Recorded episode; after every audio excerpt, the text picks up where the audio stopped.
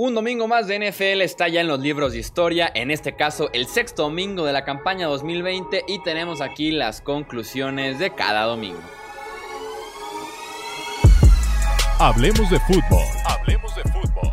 Noticias, análisis, opinión y debate de la NFL con el estilo de Hablemos de fútbol.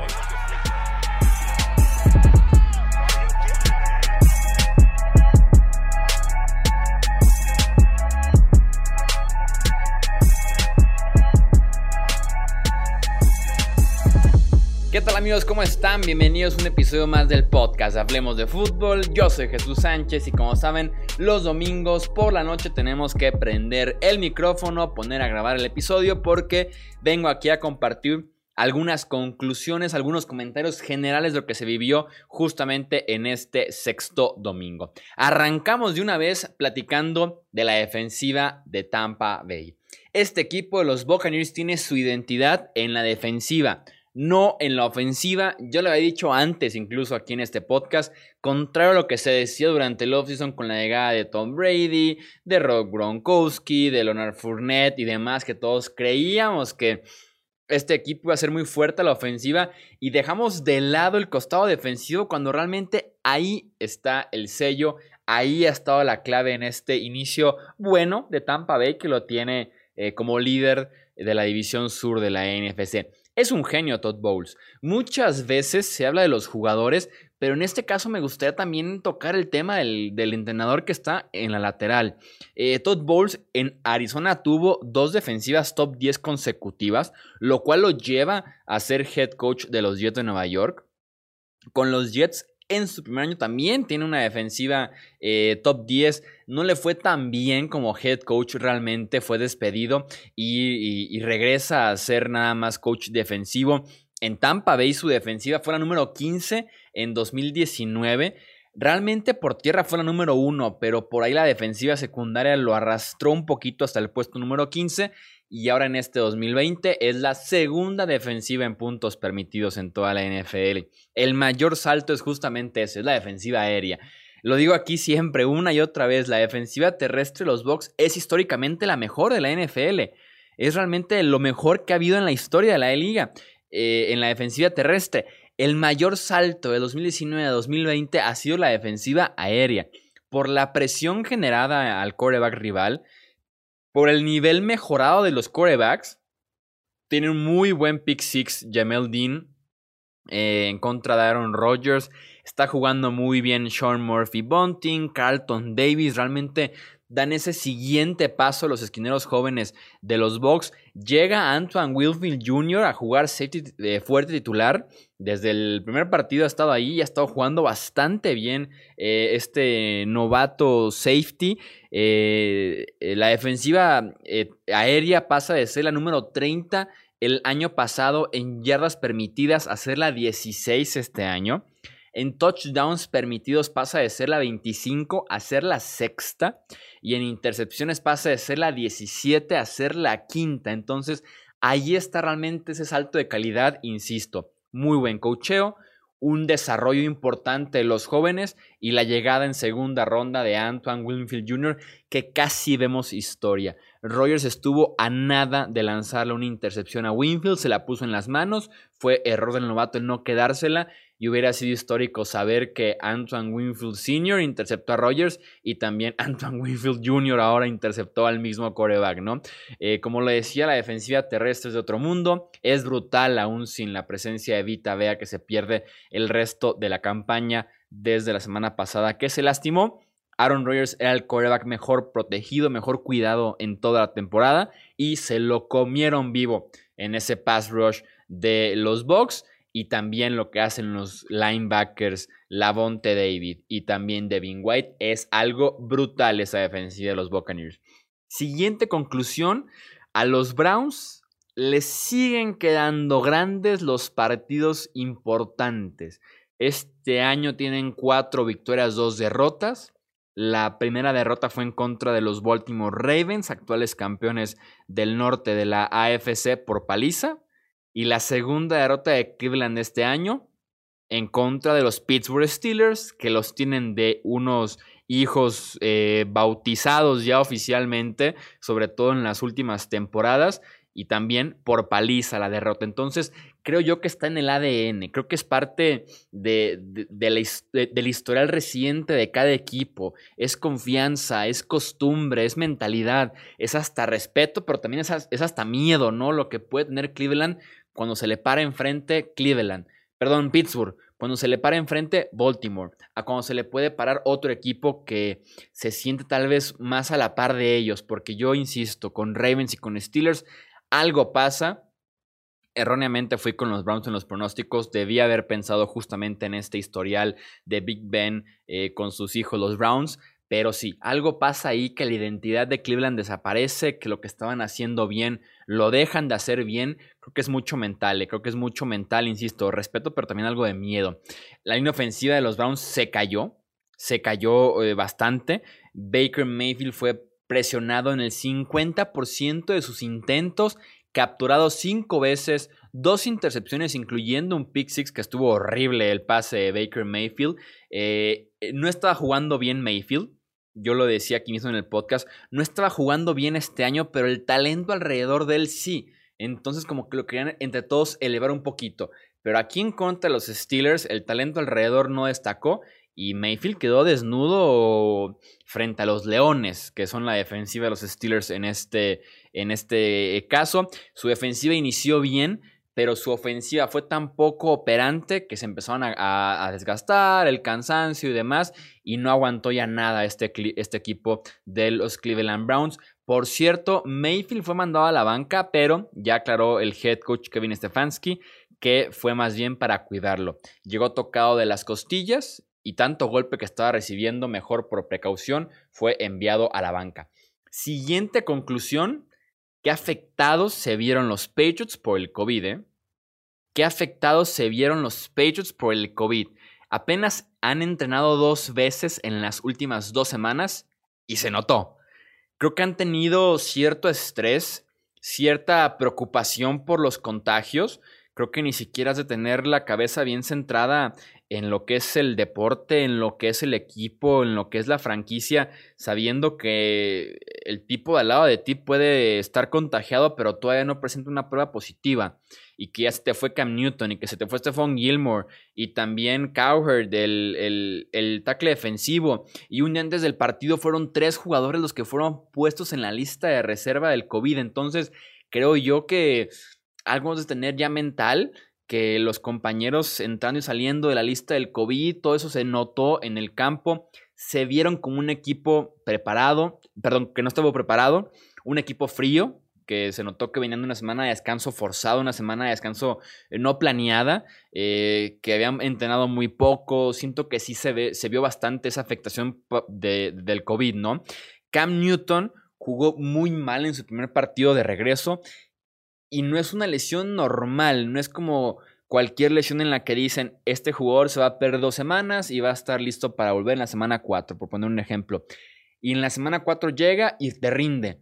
Eh, o que sabes que si es una lesión del tobillo, la puede arrastrar poquito.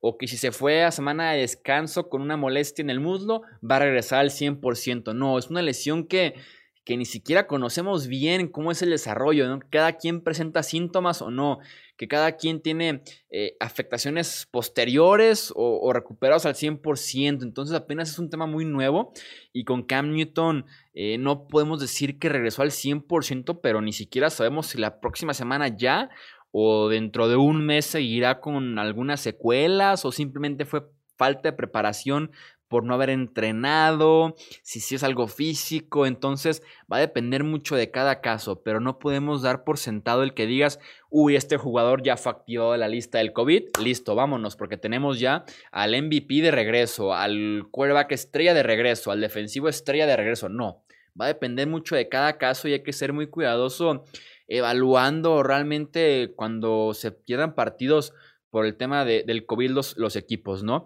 Eh, la línea ofensiva se cayó muy feo. Un momento en el que los cinco titulares de la semana 1 o no estaban o estaban en otras posiciones. Eh, por tanto movimiento que hubo en la línea, tanto por el tema del COVID como por otras lesiones. Entonces sufrieron horrible por eso. Y tampoco ayudó mucho poner a Cam en pases de cinco pasos hacia atrás, que requiere de tiempo de desarrollo. Y tampoco ayuda a que tus wide receivers y tight ends estén tan limitados. Tienen que hacer una, evaluación seria en Nueva Inglaterra antes de la fecha límite de, de cambios para ver si hay alguien que puedan adquirir en, un cambio, sobre todo en la posición de wide receiver, eh, aunque también tienen que poner en la balanza el hecho de que ya te costó una primera ronda en Kill Harry, que ya invertiste también en ese mismo grupo de wide receivers una segunda ronda por Mohamed Sanu, que ya ni siquiera está en el equipo, entonces ver qué tanto quieres meterle una sola posición y que tal vez te siga generando problemas porque traerte a alguien a mitad de temporada no es la solución ideal, a veces pega, a veces no, entonces tienen que pensar esa parte porque sí requieren de ayuda, pero puede ser una apuesta que no estén ya dispuestos a tomar, ¿no? A, estas alturas de la temporada. Siguiente conclusión, me está gustando mucho ver a Jason Barrett, el esquinero de San Francisco, de regreso. Jason Barrett es como un tabú ya en la NFL. Es un, es un tipo que ha tenido realmente solamente una buena temporada en la NFL. Desde 2014 ha estado en la liga y solamente ha tenido una buena temporada en la NFL y con eso tiene el respeto de muchísimos analistas que lo seguimos esperando y esperando y esperando y en este 2020 sin querer salarlo me da esa impresión de que regresó. Jason Brett que entró a la NFL en 2014 y se lastima del hombro ese mismo año, pero deja una buena sensación como novato de los Chargers, ¿no? En 2015 tiene su mejor campaña por bastante, tiene un cambio de dirección injusto, una aceleración en espacios cortos, es agresivo en el aire. En ese mismo 2015 va al Pro Bowl y según PFF fue el segundo mejor esquinero de la NFL con calificación de 88.4 de 1 al 100. En 2016 llega con ese hype de decir eh, fue el segundo mejor esquinero de la NFL.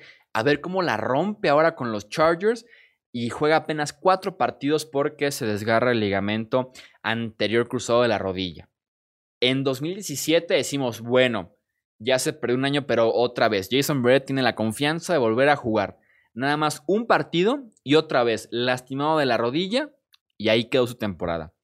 2018 decimos, bueno, tuvo ese 2015 espectacular, después se pierde los siguientes dos años por lesiones de rodilla, puede que este sea el bueno. Ahora sí, los dioses van a proteger. Y 2018 se desgarra el tendón de Aquiles juega cero partidos ese año. En 2019 firma con San Francisco, se acabó su, época en los Chargers.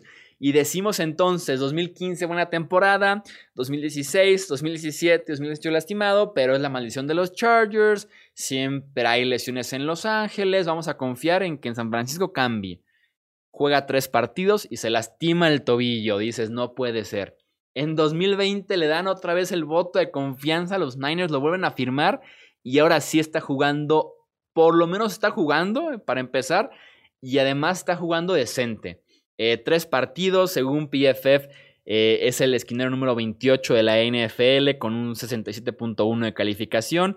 Su mejor partido ha sido el Sunday Night en contra de los Rams, hasta con intercepción. Su primera desde 2016. Entonces vamos viendo cómo lo califican, en qué tanto sube después de este buen partido en contra de Los Ángeles. Y más porque San Francisco lo necesita con la lesión de Richard Sherman y además con la inconsistencia de toda la vida eh, de Mosley y también de Williams, ¿no? Que no terminan de consolidarse como esquineros en San Francisco. Entonces lo necesitan y me da gusto verlo de regreso con un muy buen partido en el domingo por la noche. Siguiente conclusión. Hablar de Romeo Crennel, este head coach interino de Houston que nos dejó una muestra de agresividad total voy a platicarles, voy a ponerlos en la situación que enfrentó Romeo Cornell esta tarde en Tennessee en el partido entre Texans y los Titans. Los Texans ganaban 30 a 29. Tenían cuarta y gol desde la yarda 1 del rival con 1.53 por jugar en el último cuarto. Insisto, 30-29 ganando ellos. El gol de campo te ponía arriba por 4 puntos obligabas ya a Tennessee al touchdown. El touchdown te ponía arriba por 7 puntos. El touchdown más el punto extra te ponía arriba por 8.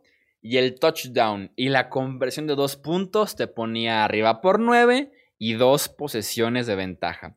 Cornell decide jugársela en cuarta oportunidad. Lo aplaudo porque si no lo convertía dejaba a Tennessee en su propia yarda 1 con menos de dos minutos por jugar, si bien te mantenías a un gol de campo de perderlo, pero hizo bien en jugársela. Había que ser agresivos. Tennessee era el local y el invicto. Tú eres el visitante y el que vienes apenas de ganar tu, primer partido en la semana 5, entonces haces bien en jugártela. Touchdown. Y aquí viene la decisión eh, eh, dudosa, la decisión polémica.